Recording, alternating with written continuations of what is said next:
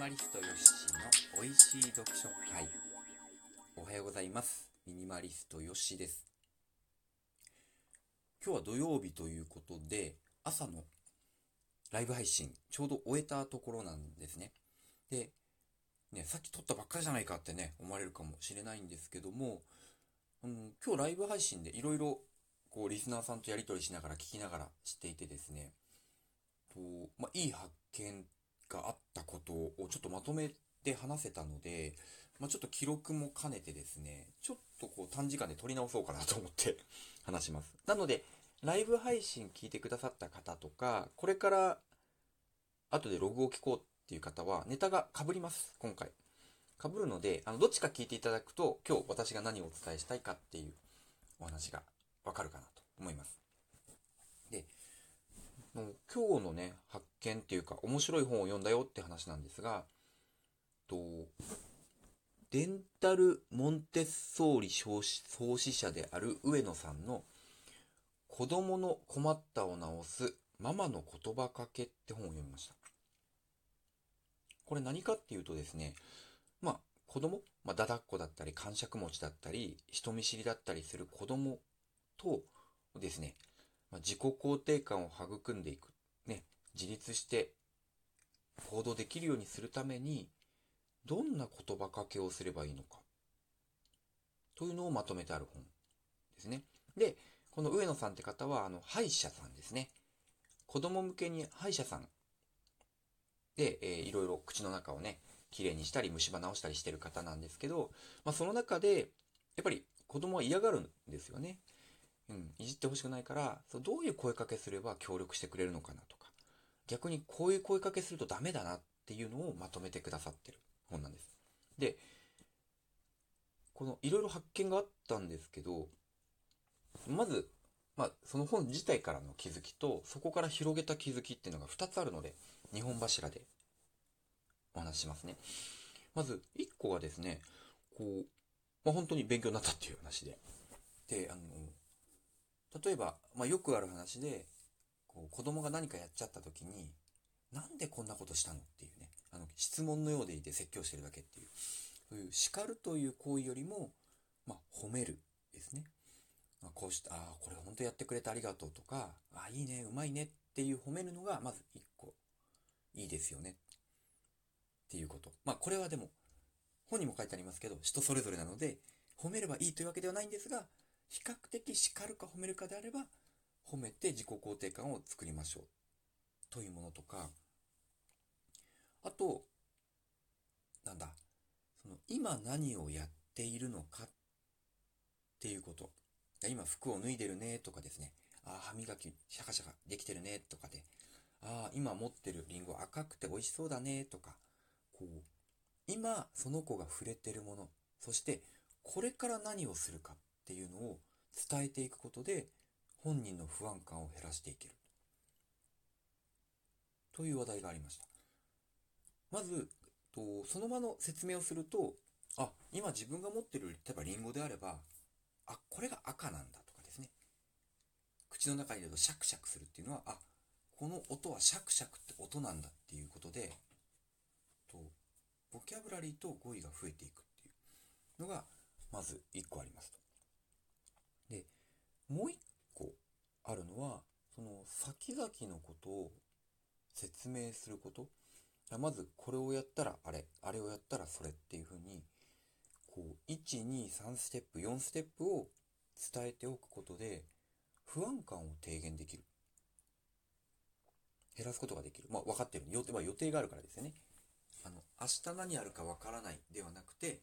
明日はこれをやる。明日の何時からこれやるってあればあるほど、まあちょっとそれがね、起きなかった時にはまたトラブルなんですけど、起き得る限り、まあ安心して過ごせるというわけなんですよね。で、まあ他にもモンテッソリ教育っていろいろあるので、まあちょっと僕もね、読んだらさらに来週話そうかなと思うんですけど、で、あの、二つ目のポイントで、ここからの気づきがちょっと面白くて、あの、まず一個が、と、ゲームですよね。遊び。これゲーミフィケーションって分野にもなるかもしれないんですけど、こう何かを遊ばせるときによりとみんなにですねハマってもらうというか楽しんでもらうだけのポイントと全く同じなんですよ。例えば叱るよりも褒めるというのは本当にゲームの結果まさにそのものですよね。とテレビゲームやったことある方はわかると思いますけど基本的には褒めるんですよね。コングラチュレーションおめでとうクリアした。ね。ハイスコアを叩き出した。すごいね。ありがとう。みたいなのが並ぶわけですよ。だからよくねあの世の中ね社会に出ると社会は基本クソゲーだっていうのは、えー、社会世の中ではそういう言葉がとにかく少なくなる。働くのが当たり前結果を出すのが当たり前と口で言われてで行かなかったら上司に怒られると。もう大して見てくださいと。もうゲームの中だったら何をやっても褒められる、あ、ゼロあ100%じゃないですけどね。でも基本的にゲームをクリアした時はコングラチュレーションなわけです。そうそこがまず似ているなっていうのもあるしあと先ほどのね今これやってますよってのとこれからどこに行きますよっていうのがですねこれ、進捗ダイナミックスだったっけな？進捗ダイナミックスだっけな？っていう、これも仕組みなんですけど、こう、今何をしてる、これから何をやるかっていうのをゲームの中で示す。うん。例えば、今はステージ1ですよとかね、全部でステージが8個ありますよっていうのを最初に見せるんですよ。一昔前のゲームで、魔界村っていうね、あの、お姫様を助け出しに行くあのマリオみたいなゲームがあるんですけど、それはゲームが始まる、要は一面が始まる最初に、最後の面までが全部見えてます。うん。これからここに行くんだよ、あなたは。で、今あなたはここにいるんだよっていうのを見せることで、全体像が見えると。これが、ゲームの中でね、とてもそのやりがいになるというか、あの、いつになったら終わるんだよがないっていう。半分まで来たなとか、あ、次が最後の面だっていう。こう、想像とか、と、なんだろうな、その人の予定をね、作り出すっていうのが、こう満足感を高めていく手法なんですけど、それがこの本の中でも言われてる、モンテッソリ教育の中で言われてるものと同じなんですよね。だからまずこれが、このゲームの仕組みと子供の声かけが一緒だったっていう。で、もう一個これがさらにこうビジネスに入っていった時にそこでも一緒なんですよね。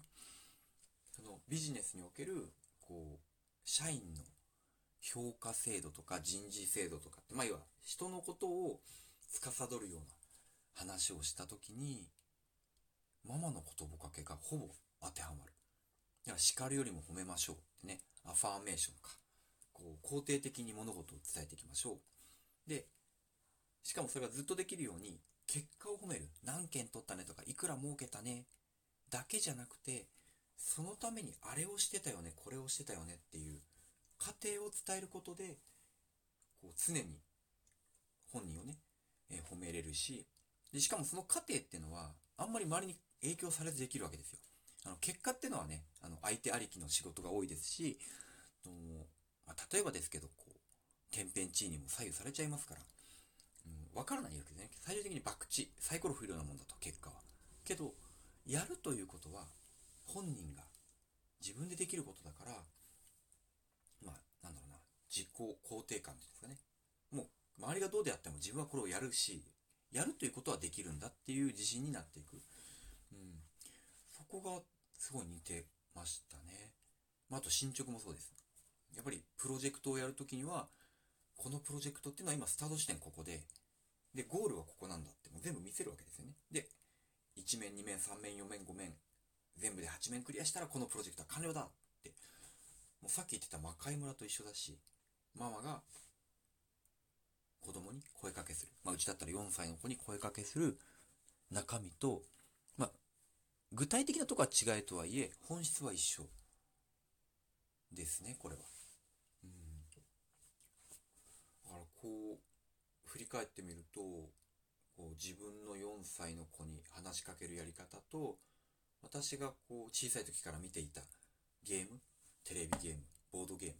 そういったゲームの中で見せられる進み具合とかね、褒められるところとか、あとはま昨日もありましたけど、こう部下同僚に声をかける。やっぱり褒めますよね。頑張ってんじゃんとかすげえじゃんみたいなのをやるのが、なんか繋がったなっていうのすごいしんみりきまして。で、今日ライブ配信もしたし、いや、せっかくだからこれ残そうと思ってですね、とお話をさせていただいた次第でございます。どうでしょう、この話題。あの、この話題3つどれかに当たまるか、皆さん当たまると思うんですよ。子育てだったりとか、ゲームやってる人もいるだろうし、あと仕事ね、働いてる方も多いと思うので、もしね、これ、そうだなとかね、いや、こんなケースもあるよってのがあったら、ぜひお便りをいただきたいです。えー、お便りはこちらの URL じゃないですね。えー、お便りというところからいただければ、と、ライブ配信もしてますし、もう時々はこういう録音で、と、後から聞けるようにしてますので、ぜひ聞いていただきたいです。はい。では、以上、ミニマリストヨッシーでした。えー、毎週配信の美味しい読書会、また聞いてください。バイバイ。